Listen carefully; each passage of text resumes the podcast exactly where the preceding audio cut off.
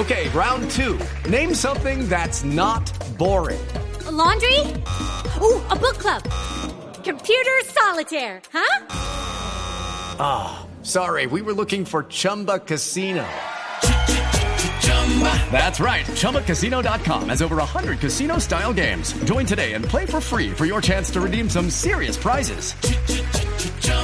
ChumbaCasino.com. No purchase necessary. Full prohibited by law. 18 plus terms and conditions apply. See website for details. Ingeniero Ortega, bienvenido. Gracias por, por acompañarnos hoy aquí en Mañanas Blue. Hola Camila, hola Ana Cristina y un saludo a toda la audiencia.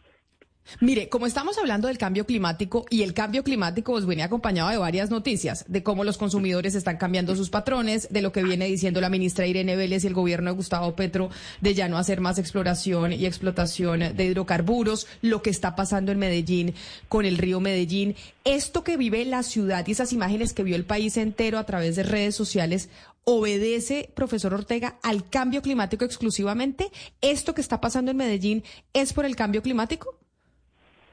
Pues Camila, eso es muy difícil decirlo, ¿cierto? Porque es que el cambio climático es una tendencia que viene desde hace 70 años, donde el clima nos empieza a cambiar, donde empezamos a tener o más calor, o más frío, o más inundaciones, o más sequías. Y nosotros como seres humanos estamos adaptados a unas condiciones muy específicas, ¿cierto? Por ejemplo, cuando donde se cultiva café es porque se cultiva café a una altura especial, con una lluvia especial que da los rendimientos que da.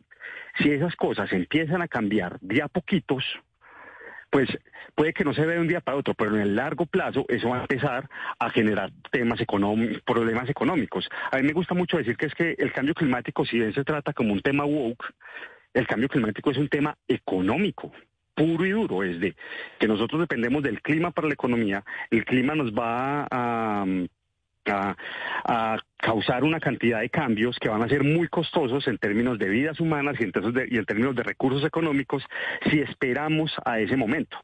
¿Qué pasa en Medellín? Nosotros en Medellín tenemos lluvias, tenemos infraestructura diseñada con información histórica pues, anterior que no, no, no considera lo que va a pasar con el cambio climático. Y no es solamente que nos esté lloviendo más, es que Medellín, una cosa es lo que le pasa a uno en el, clima y otra cosa es lo que le pasa a uno, lo que uno puede hacer en la cuenca y en, en la ciudad. Medellín es una ciudad que crece hacia las laderas, entonces cada vez está más impermeable, entonces llueve más, pero como está más impermeable, el agua llega más hacia el río y también, a pesar de que Medellín ha tenido unos, unos temas de adaptación importantísimos como el CIATA, que es un sistema de alertas temprana para eso, el CIATA se ha venido, ha perdido liderazgo y ha perdido, ha perdido fuerza de cuenta principalmente también de temas políticos, que cuando a los políticos no les gusta el CIATA cuando habla de calidad del aire, pero entonces tampoco le paran bolas cuando se necesita para otras cosas. Ingeniero Ortega, pero para entender, eh, para las personas que no sabemos de ingeniería, si usted estuviera sentado en la Secretaría de Infraestructura o Desarrollo de la Alcaldía, ¿qué es lo que propondría que hay que hacer puntualmente? ¿Qué tipo de obras, qué tipo de cosas necesita hacer Medellín pensando en el largo plazo? Pues a ver, hay una cosa que pasa con Medellín, es que Medellín está medio inventado.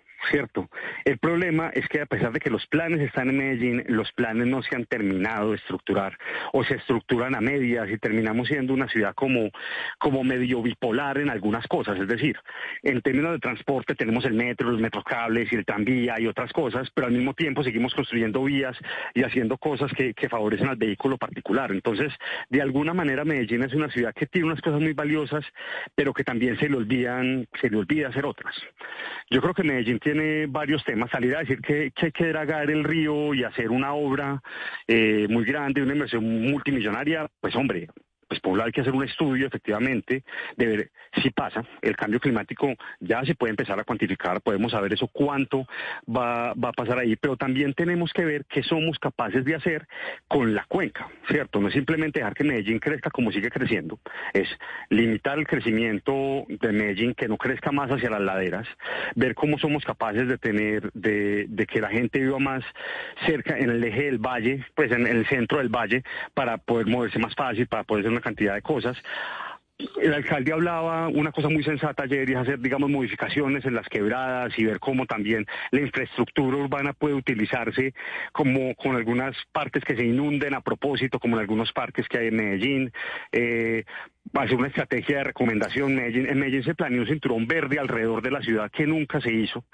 Entonces yo creo que, que lo que necesita Medellín es hacer una, tener una mirada integral de cómo adaptarse de la forma más económicamente racional al cambio climático.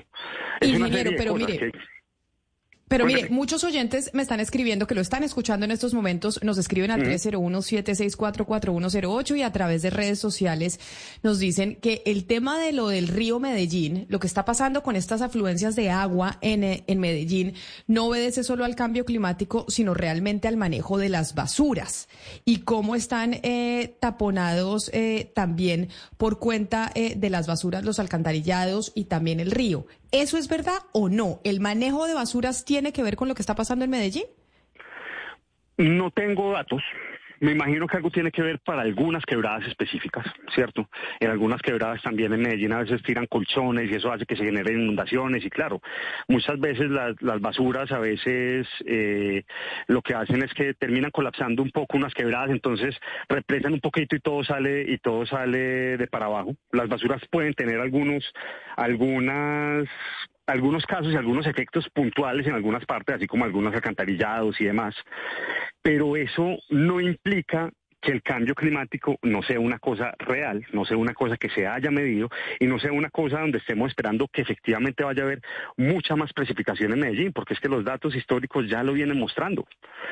¿Cierto? Y, los, y las modelaciones climáticas de gente que se pasa la vida estudiando ese tipo de cosas a nivel global y también bajado de escala a nivel Colombia, a nivel Medellín, muestran que efectivamente va a llover mucho más. Entonces, claro que hay que tener las, las quebradas eh, cuidadas, claro que hay que hacer una actualización del, del, del drenaje urbano y de las alcantarillas y ver cómo está todo, pero tenemos que tener en cuenta y no, no nos sirve como sociedad creer que es que esto no es el cambio climático, no, es que es que es, es que está ahí, es que está medido y se puede hacer gestión del riesgo para efectivamente hacerle frente. Solo que no no se va a solucionar únicamente limpiando quebradas. Esto Mire, Camila, soluciones más duras. Hay algo, hay algo eh, muy interesante que usted dice, profesor eh, Ortega. Camila, recuerde que esta semana hablamos de Cortejer, del letero de Cortejer.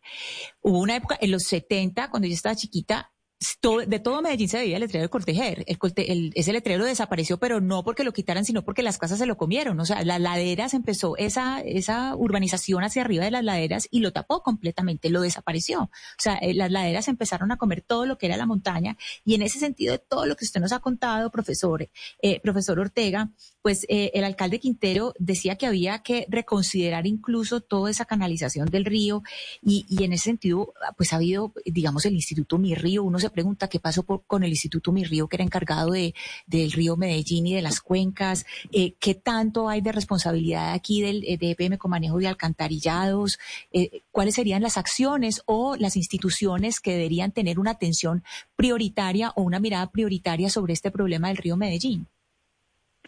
Pues Ana, la, la, la institución que tiene una mirada prioritaria y que tiene el, eje del río como parte de su accionar es el área metropolitana del Valle Aburra. With lucky landslots, you can get lucky just about anywhere. Dearly beloved, we are gathered here today to. Has anyone seen the bride and groom?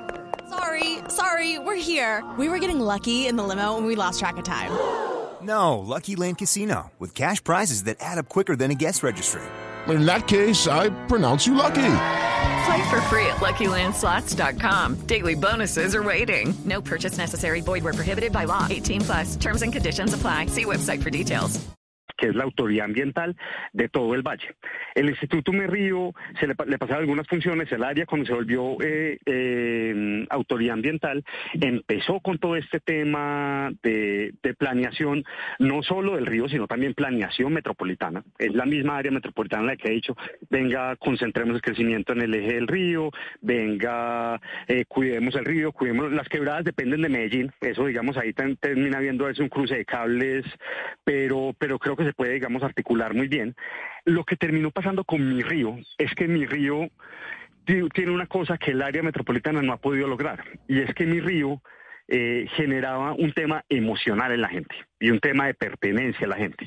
A mí no me queda duda que el área metropolitana hoy en día tiene las capacidades técnicas para manejar el río de la mejor manera, pero sin mi río es como si el río no existiera para los paisas. Entonces también se requiere una nueva estrategia comunicacional, una nueva estrategia de, acercar a la gente a sus quebradas, a sus ríos, de que todos estén, digamos, parte del... entiendan en qué territorio viven, entiendan qué efectos tienen las quebradas y los ríos y se puedan apersonal de él, porque también hay unos temas comunitarios importantes que hay que mirar acá, ¿cierto? Cuando la gente está pendiente de eso, pues termina tomando decisiones, ya sea electorales o ya sea comerciales, ya sea del día a día, frente al río, incluso opiniones públicas. Entonces, lastimosamente el área metropolitana ha perdido muchísimo liderazgo estos últimos años. Yo creo que, que con el tema del, del CIATA, que era el, el como esa, en Medellín tenemos una cosa que se llama el CIATA, que es un sistema de alertas temprana que dice qué se va a inundar, cuándo se va a inundar, cómo se va a inundar.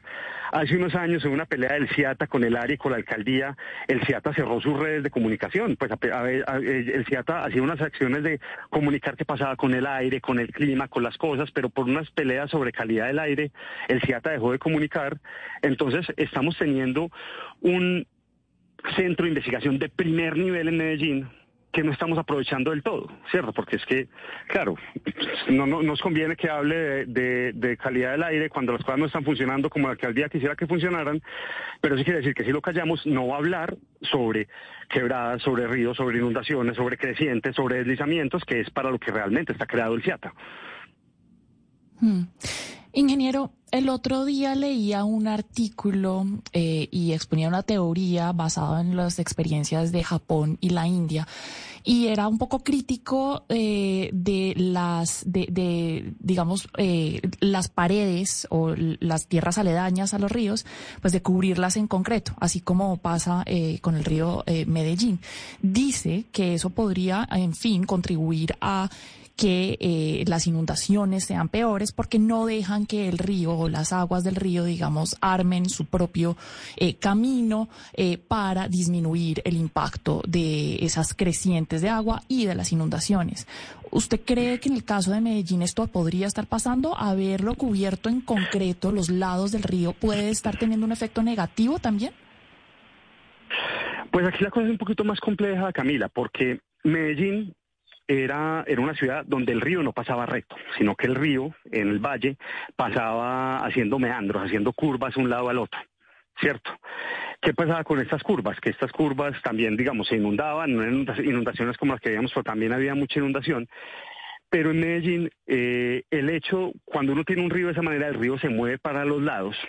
Y Medellín quería en los años 40, 50, convertirse en una ciudad industrial, ¿cierto? Y el Estado del Arte de la Ciencia decía, venga, es que necesitamos poder tener, estabilizar estas, estas tierras que hay al lado y lado del río para efectivamente poder, hombre, urbanizar, pasar las líneas de transmisión que hay por la ciudad, pasar las carreteras, el metro de Medellín pasa por el eje del río, precisamente por eso, y el eje del río permitió que Medellín se urbanizara en su parte plana. ¿Cierto?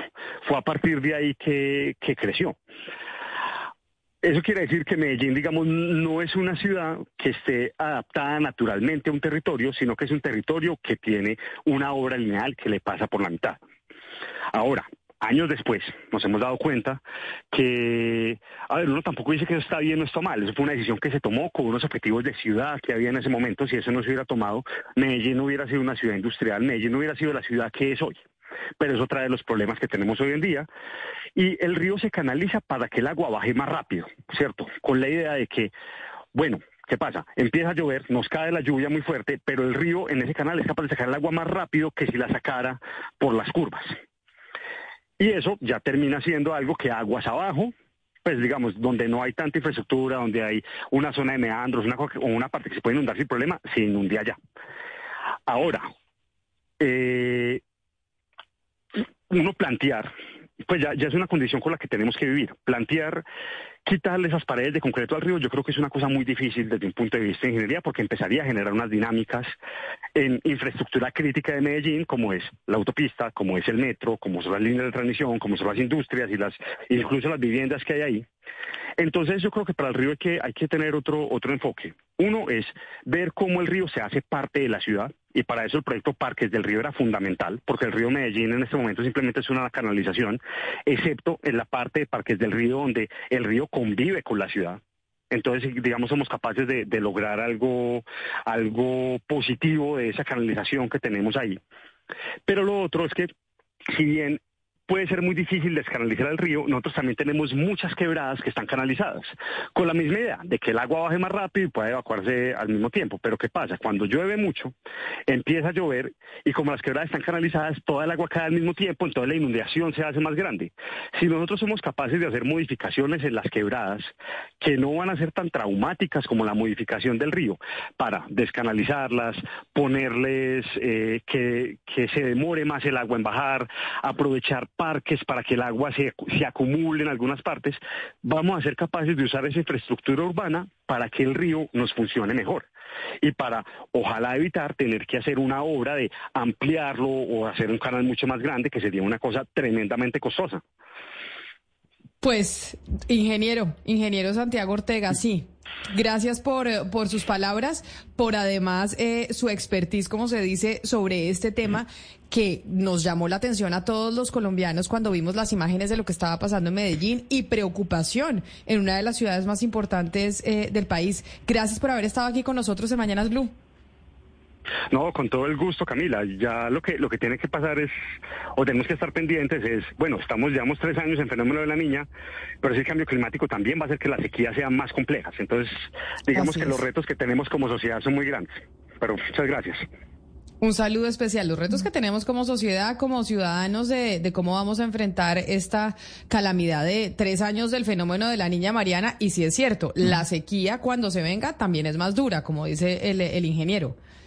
Hey guys, it is Ryan. I'm not sure if you know this about me, but I'm a bit of a fun fanatic when I can. I like to work, but I like fun too. It's a thing. And now the truth is out there. I can tell you about my favorite place to have fun. Chumba Casino. They have hundreds of social casino style games to choose from with new games released each week. You can play for free anytime, anywhere. And each day brings a new chance to collect daily bonuses. So join me in the fun. Sign up now at chumbacasino.com. No purchase necessary. Group. Void were prohibited by law. See terms and conditions. 18 plus.